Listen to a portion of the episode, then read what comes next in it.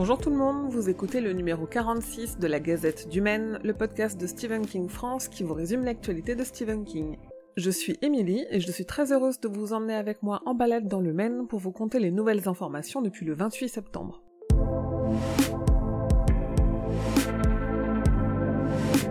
Dans une interview avec Entertainment Weekly, Stephen King a dévoilé qu'il publiera deux livres en 2021. Il nous parle aussi de la saison 2 de The Outsider, d'une éventuelle adaptation de Si ça saigne en saison 4 de Mr. Mercedes, et de la série Le Fléau qui arrive en décembre. Ma traduction de l'interview est à retrouver sur le site. Et peu après la parution de cette interview, on a appris qu'il travaille avec Richard Kismar à un troisième livre sur Gwendy et la boîte à boutons et la plume magique de Gwendy, sans savoir s'il écrit vraiment avec lui cette nouvelle histoire. Mais on a aussi appris que le magazine Esquire va publier une nouvelle inédite et choquante de King dans son prochain numéro, une nouvelle intitulée On Slide In Road, dont voici le court résumé. C'était censé être un voyage en famille pour rendre visite à un parent vieillissant. Mais la voiture s'est embourbée, et ces choses ne finissent jamais bien, non? Le légendaire architecte de vos pires cauchemars délivre une nouvelle histoire choquante que vous n'êtes pas prêt d'oublier. Et en parlant de Gwendy, Richard Kismar a écrit une suite, je vous le disais, à la nouvelle Gwendy et la boîte à boutons, et cette première, il l'avait écrite avec Stephen King. La deuxième histoire, La plume magique de Gwendy, il l'a écrite seul, même si King l'a approuvée, relu, édité, et qu'il en a écrit une préface. Bref, tout ça pour vous dire que La plume magique de Gwendy a été annoncée pour publication au livre de poche en France le 10 février 2021. Suite aux propos de l'autrice J.K. Rowling sur les personnes transgenres, Stephen King a co-signé avec Margaret Atwood et 1200 autres personnes une lettre ouverte pour défendre les droits des personnes trans et non binaires. Cette lettre, elle arrive alors que J.K. Rowling a lancé un non-débat dans l'édition qui remet en cause la question des droits des personnes trans et non binaires, un sujet qui n'a pas lieu d'être un débat, ce n'est même pas un sujet en fait. Euh, cette lettre, elle est co-signée par King, elle a pour but de montrer un problème et de manifester un soutien. Nous sommes des écrivains, des éditeurs, des journalistes, des agents et des professionnels de multiples formes d'édition.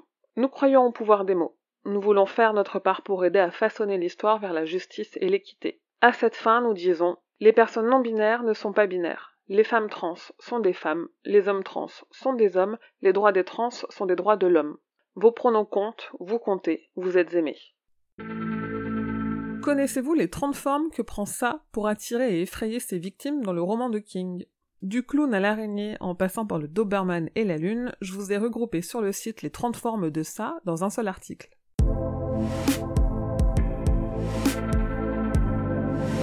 La nouvelle adaptation du roman Charlie avance bien, et on a un premier nom au casting, celui de Zac Efron, qui jouera probablement le rôle d'Andrew McGee, le père de Charlie.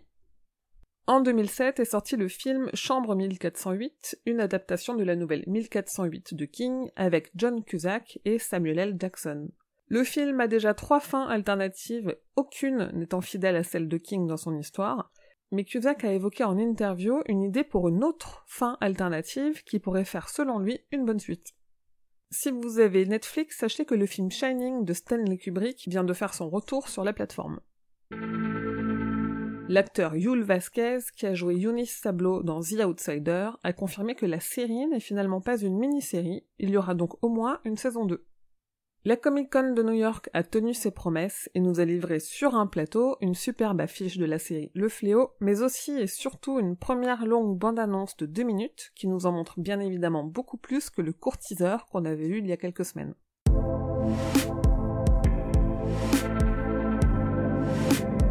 L'avez certainement vu popper dans votre flux il y a une semaine, mais j'ai sorti un nouvel épisode hors série de la Gazette. Pour une fois, je ne suis pas seule puisque j'ai invité Julien Dupuis à parler de Stephen King avec moi. Julien Dupuis, c'est le réalisateur de Stephen King Le Mal Nécessaire, le riche et inédit docu d'archives sur King qui sera diffusé sur Arte le 23 octobre. Et un nouveau documentaire va parler de Stephen King, ou plutôt du film Creepshow de King et George Romero. Tales of the Uncanny raconte avec 60 invités, dont Mick Garris, les évolutions et les défis des meilleurs films à segments, aussi dits d'anthologie, de l'histoire de l'horreur. Le numéro d'octobre du magazine Mad Movies sera avec du Stephen King. Le numéro sera consacré aux meilleures adaptations horrifiques du cinéma. Aux États-Unis, la chaîne Paramount Network fait un mois d'octobre spécial Killer Classics Et c'est Tim Curry, l'interprète de Gripsou dans la mini-série Ça, il est revenu de 1990, qui fait cette annonce. Je vous en parle parce que ça fait plaisir d'entendre sa voix et de le voir toujours associé à des projets du genre, puisqu'il est en fauteuil roulant et très affaibli depuis son AVC de 2012. Warner s'est associé à tout un tas de producteurs de produits dérivés et de distributeurs pour proposer aux fans d'horreur des produits sous l'essence officielle des méchants iconiques de Warner, et parmi eux, il y a deux adaptations de King, Sa chapitre 1 et 2, et Shining. Dès ce mois-ci, vous pouvez donc retrouver de nombreux nouveaux produits dérivés, principalement des vêtements pour le moment, sous licence Shining et ça.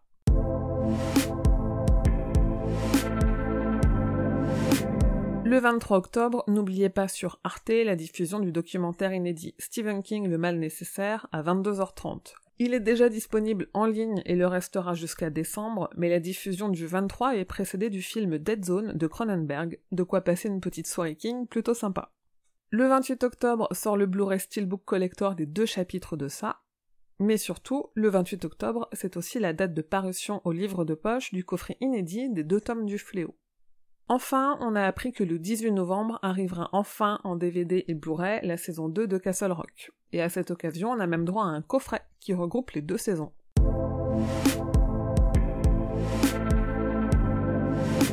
Et voilà, c'est tout pour la gazette numéro 46. Rendez-vous dans deux semaines pour le prochain numéro. Je rappelle que si vous souhaitez soutenir l'association Stephen King France, vous pouvez donner au Tipeee avec des goodies de type badge, stickers, sacs et marque-pages en contrepartie de vos dons. Vous pouvez aussi soutenir en en parlant autour de vous, en notant la gazette sur votre appli de podcast et en partageant sur les réseaux sociaux. Retrouvez tous les fans francophones de King sur les réseaux Instagram, Twitter, Facebook et Discord. Et rendez-vous sur le site stephenkingfrance.fr dans l'article de cette gazette numéro 46 pour avoir plus de détails sur toutes les infos dont je viens de vous parler. La Gazette du Maine est un podcast du label Podcut et jusqu'au 1er novembre, les podcasts du label vous ont préparé une quinzaine spéciale chair de pod avec plein de podcasts sur l'horreur, mais aussi et surtout plusieurs qui parleront de Shining. Suivez le hashtag chair de pod sur les réseaux sociaux pour ne rien manquer de cet événement spécial et abonnez-vous au flux de Podcut sur votre appli de podcast. Je vous dis merci et à bientôt, fidèles auditeurs et auditrices, que vos journées soient longues et vos nuits plaisantes.